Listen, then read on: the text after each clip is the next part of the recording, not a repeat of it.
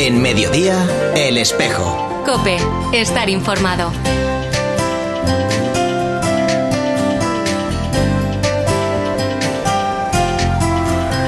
Ya ha comenzado el curso escolar y desde la diócesis de Tuy Vigo también ultimamos los detalles finales para el inicio de este nuevo curso pastoral, después de un verano de muchísima actividad.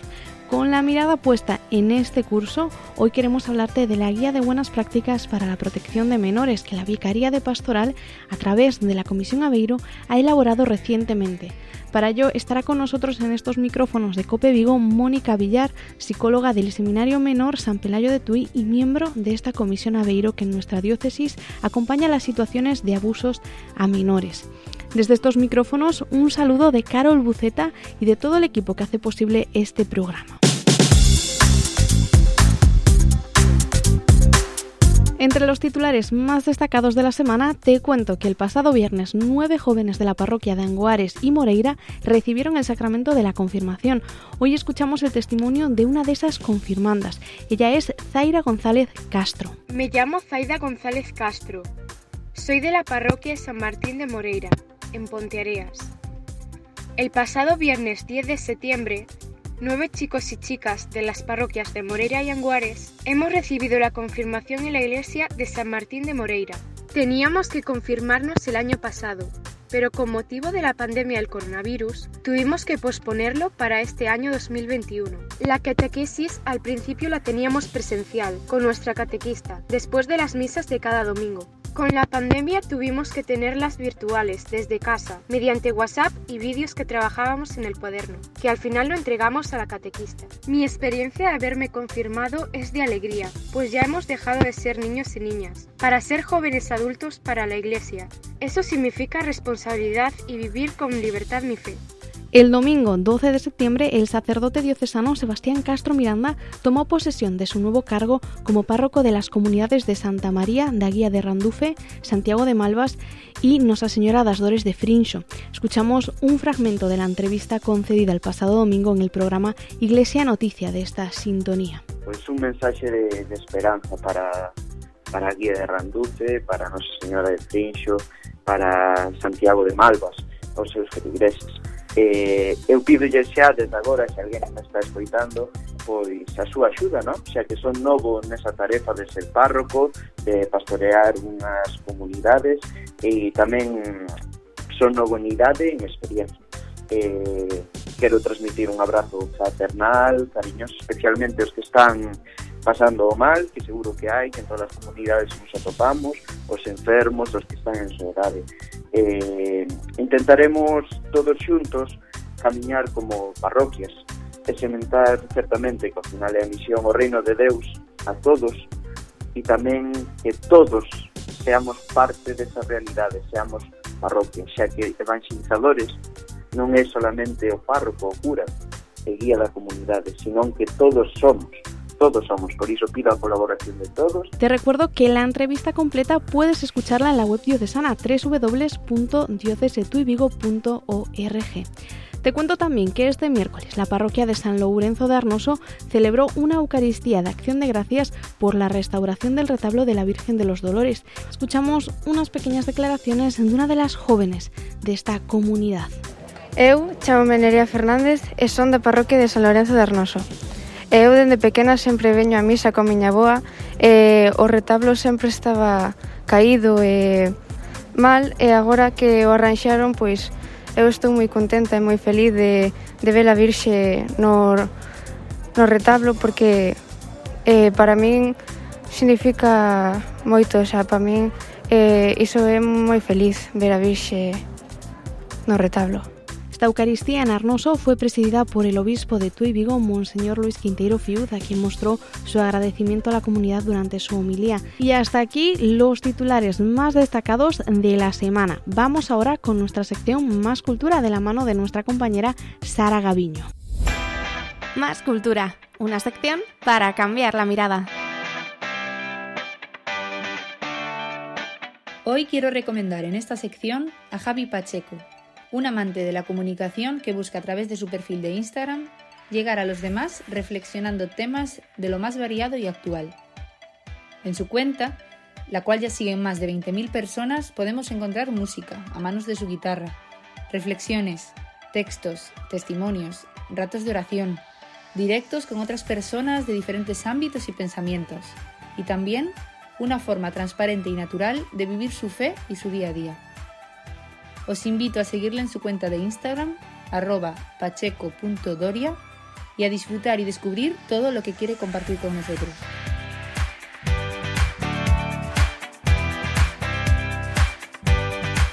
Te lo contaba al inicio del programa.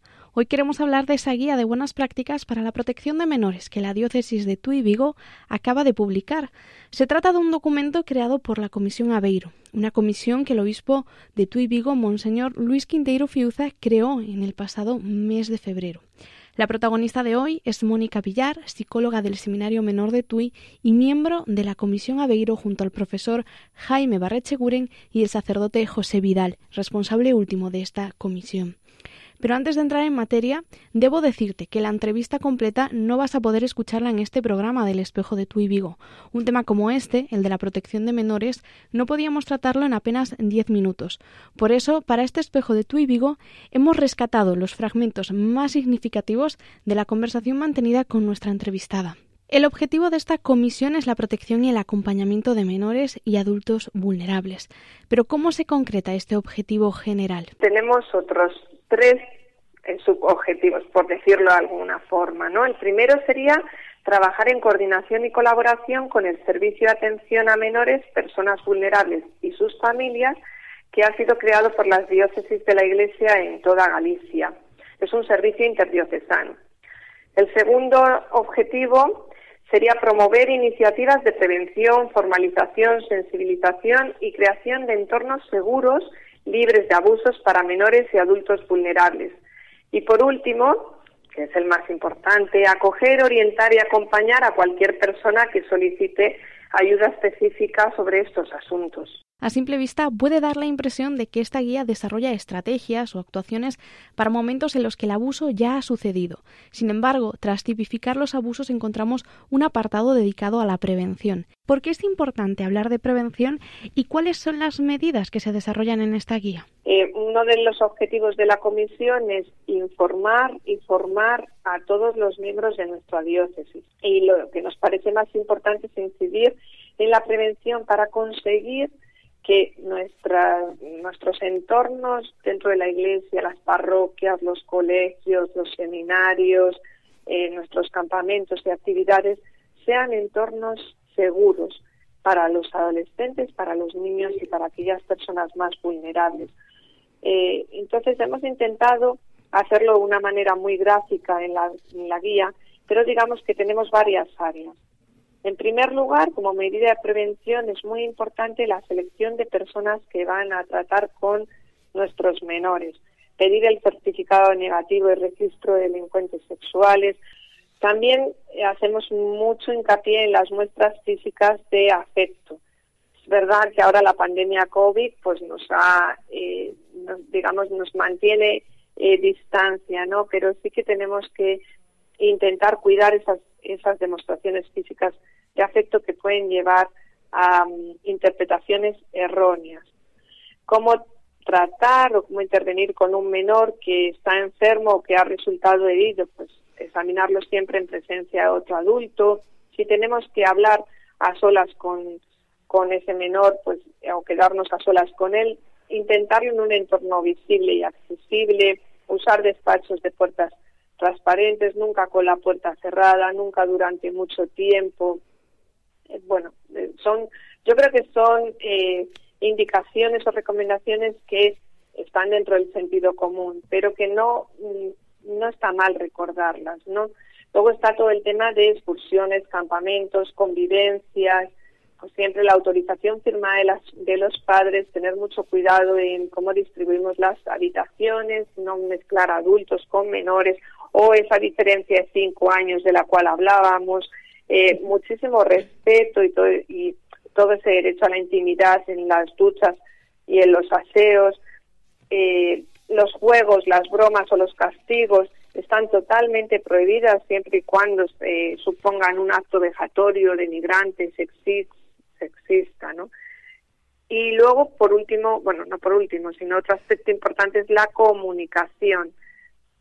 Estamos muy acostumbrados ahora a utilizar el WhatsApp, en comunicarnos a través de Instagram, del, Facebook y demás, pues siempre intentar hacerlo por canales oficiales, ¿sí? propios de la parroquia, del grupo de la institución a la que pertenecemos, cuidado con el uso del teléfono el email personal con nuestros menores, reuniones y conversaciones siempre pactadas y siempre en un entorno para lo que estamos, ¿no? De servicio, de comunidad, eh, el tema de los grupos de mensajes que siempre estén los adultos en, esos grupos y no solamente los menores.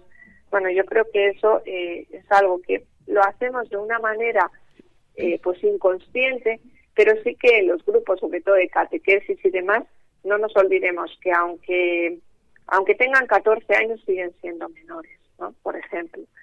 Puede ser que a pesar de poner en marcha todo este mecanismo de prevención, se dé algún caso de abuso hacia alguno de los menores que participan en actividades pastorales. ¿Cómo podemos detectar estos casos?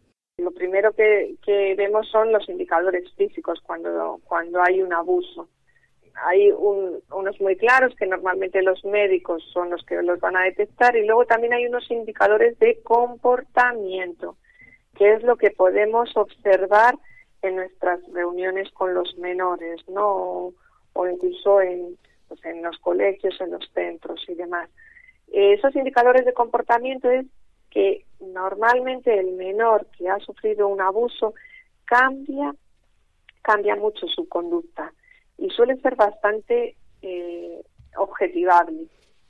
Puede pasar de ser una persona eh, alegre a mostrarse sin, eh, triste, depresivo, un poco participativo, o si antes era una persona tímida, ser más reservado o entrar o mostrar manifestaciones de ira, ¿no? De ira en, en momentos en los que igual no vienen, no tienen lugar, ¿no? Va a tener un bajo rendimiento, va a ausentarse del grupo, en muchos casos, algo que el grupo sea para él eh, pues un punto de apoyo y referencia o pueda sentir vergüenza. Entonces, sí que observar si hay alguno de estos indicadores es importante. Y luego, lógicamente, si nos, si nos lo cuentan. O sea, de, puede ser que haya una revelación directa, nos lo cuentan directamente, o lo podemos ver de manera indirecta, pues a veces en, en dibujos, a veces en discusiones, a veces en una conversación que oímos que le cuenta a otra persona. Porque eh, hemos tipificado antes no las formas de abuso que hay y muchas veces vamos hasta el final, hasta el abuso, pero no, previamente hay unas partes, unas fases. ¿Qué pasa cuando detectamos algún caso de abuso y algún menor se acerca a nosotros para contarlo? ¿Cómo actuamos? Una vez que lo hemos detectado, siempre escucharle, siempre. Pero aquí cuidadito con la escucha, ¿vale? Hay que escucharle cuando el menor habla, porque no es decirle, mira, no, no me hables de esto ahora que me viene mal, o espera que voy a llamar primero y pregunto, no, le escuchamos. Lo mejor, lo importante es registrarlo por escrito, lo que acabamos de oír, sin entrar a valorar, sin entrar a preguntas, sin querer saber más detalles. El, el menor siempre cuenta lo que necesita contar. y también hay otra máxima, que suele preguntar lo que necesita saber a veces le damos mucha más información que luego no saben qué hacer con ella, ¿no? Hay que darle mucho apoyo y confianza, por eso decía, unas preguntas abiertas, generales, no involucrarnos, no decirles, mira, que voy a ayudar en esto, podemos hacer esto, no, porque en estos momentos, ¿quién está preparado para actuar? Pues los profesionales, y a veces ni eso, sí, a veces no, no darles una falsa expectativa, no minimizar lo que nos está contando. Cuidado con esto también, porque muchas veces preguntas como, pero tú estás seguro, bueno, tranquilo, que seguro que ha sido un error, seguro. Estas cosas pueden dar lugar luego a, equívocos, ¿no? Entonces registramos, escribimos lo que acabamos de oír y lo comunicamos siempre, siempre a la familia y a la persona responsable de la institución. Estamos en la catequesis a la parroquia, si yo estoy en el seminario, pues lógicamente al rector. alguien que esté en un campamento, pues a las, a las personas responsables. O si no, hubiera alguna persona responsable directamente pues a la comisión a pedir. Y para finalizar, ¿cuál debe ser la actitud de la Iglesia durante todo este proceso? Esta pregunta es muy importante y me alegra mucho que me la que me la hagas, ¿no? Porque nos vamos un poco a, a las palabras de Jesús que leemos en el Evangelio, en Mateo 18, ¿no? que el que escandalice a uno de estos pequeños que creen en mí, pues más le valdría que le ataran al cuello a una piedra de molino y lo tiraran al mar. ¿no? Entonces, eh, la Iglesia como institución tiene que ser valiente, valiente y tenemos que trabajar para dar una respuesta integral. En primer lugar, trabajaremos para la prevención, ¿sí? para informar y formar. Sabemos que es un tema no agradable, que a todos nos cuesta, pero vamos a comenzar por crear y promover espacios seguros para todos. En segundo lugar, la transparencia. Vamos a ser transparentes, vamos a colaborar con aquellas entidades jurídicas, asociaciones que van a guiar el proceso y que, van a ayudar a reparar todo el daño que se haya podido eh, generar tenemos que tener en tercer lugar muy presente el concepto de justicia restaurativa. Nosotros, he dicho antes, la respuesta integral, formación, prevención, creación de espacios seguros. Hay partes cuantificables en la, en la reparación del daño, pero no menos importantes son aspectos emocionales y también los aspectos espirituales. No solo está la víctima, no solo está el victimario, también están las familias, también está la institución responsable, también está toda la iglesia, ¿no? Nos, nos dañamos todos, la herida es para todos. Por lo tanto, la reparación del daño tiene que ser para todos. Esa cultura evangélica del respeto en el cuidado, de la atención a los más vulnerables, es lo que tiene que primar en todo este proceso. Creo que el papel de la Comisión si me permiten decirlo así, es como el, el, el papel que asumió la Virgen María de estar al lado de la cruz, ahí con todo ese dolor, ¿no? Ese corazón de María traspasado, viendo cómo moría su hijo en una cruz. Eh, realmente la Iglesia muere con cada uno de estos casos, pero también tenemos que buscar la forma de resucitar de, que realmente preservar y curar y sanar todo el daño espiritual que además genera. Nos quedamos con esta idea de la Comisión Aveiro como un organismo que quiere ponerse como María a los pies de la cruz para acoger y acompañar la herida abierta de quienes hayan sufrido cualquier situación de abuso.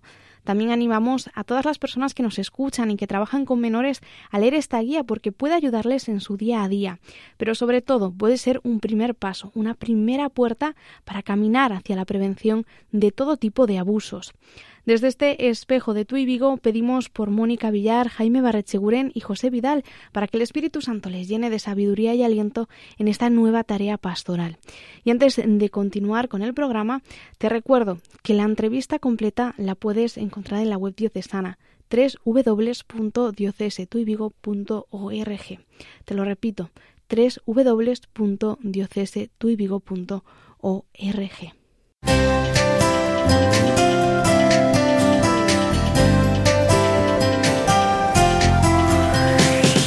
Vamos ahora con la actualidad más destacada de nuestra diócesis. Te la contamos con nuestro compañero Alberto Montes.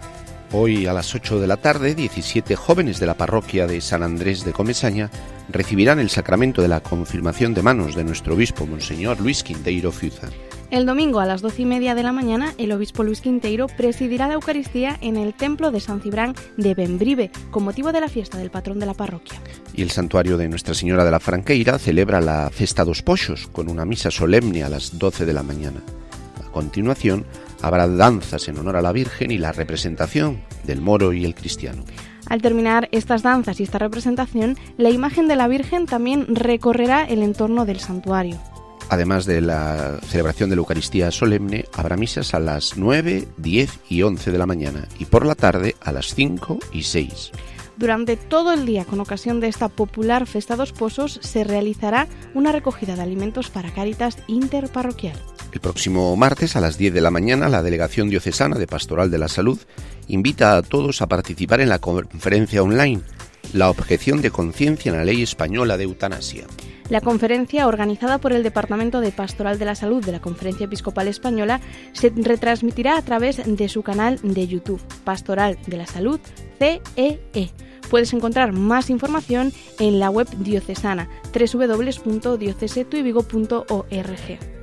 También el martes, pero a las 8 de la tarde, el obispo de Tui Vigo, Monseñor Luis Quinteiro, participará en el Foro do Camino Portugués que organiza el Concello de Tui para hablar sobre el fenómeno de la peregrinación jacobea. La conferencia se llevará a cabo en el aula CEMIT de la ciudad de Tui bajo previa inscripción a través del correo electrónico biblioteca.tui.gal. Te lo repito, biblioteca.tui.gal. Si no nos podemos acercar hasta la ciudad de Tui, podemos seguir en streaming o en modalidad online esta ponencia a través de la web do Concello de Tui www.tui.gal. El próximo sábado 25 de septiembre, jóvenes de la parroquia de Santa Mariña de Vincios recibirán el sacramento de la confirmación de manos de nuestro obispo Luis Quinteiro Fiuza. También el sábado, pero a las 8 de la tarde, se clausurará la décima tercera edición del ciclo de música religiosa de San Martiño de Barcia de Mera. El sexteto Concert Art será el encargado de clausurar esta edición con un concierto en el que interpretarán obras de Mozart. Los interesados pueden reservar entradas en el balneario de Mondariz o bien a través del número de teléfono 658 62 75 25. Te lo repito, 658 62 75 25. Al día siguiente, el domingo 26 de septiembre, el obispo de Tui Vigo presidirá la Eucaristía en el templo parroquial de San Miguel de Pexegueiro con motivo de la fiesta del patrón.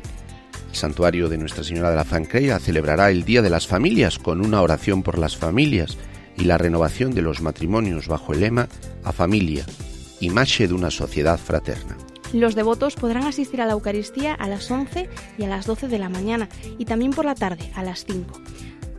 Y un, un anuncio para todos los interesados en obtener la Declaración Eclesiástica de Competencia Académica, la DECA, pueden matricularse en el Instituto Teológico San José de Vigo antes del 4 de octubre. Para formalizar la inscripción pueden enviar un correo electrónico a itsanjose@diocesetuivigo.org. Te lo repito, itsanjose@diocesetuivigo.org. Y además pueden también inscribirse llamando al número 660 25 75 48. Repito, 660 25 75 48. Y hasta aquí este programa del espejo de Tu y Vigo. Si quieres estar al día de toda la actualidad diocesana, puedes seguirnos a través de nuestra web www.diocesetuivigo.org. Te lo repito, www.diocesetuivigo.org o también a través de nuestros perfiles en Facebook, Instagram y Twitter. Además, te recuerdo que nos encantaría contar con tu colaboración. Envíanos las noticias de tu parroquia, arciprestazgo, movimiento o cualquier otra realidad relacionada con la iglesia de Tuy Vigo al correo electrónico radio te esperamos cada viernes a la una y media en este dial de Cope Vigo, el 87.8 de FM o 900 de onda media. Hasta entonces nos despedimos con la canción El digno Dios del grupo cristiano Alfarero Música. Ojalá el Espíritu Santo nos conceda ese entendimiento que procede de Dios Padre y que nos pueda ayudar a discernir y afrontar las situaciones complejas que se nos presentan en la vida. Feliz semana y hasta el próximo viernes.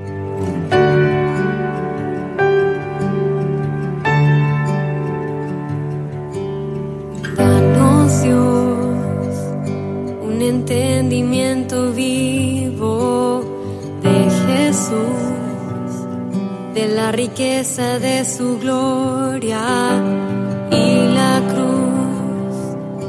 Ilumina nuestros ojos, trae tu luz.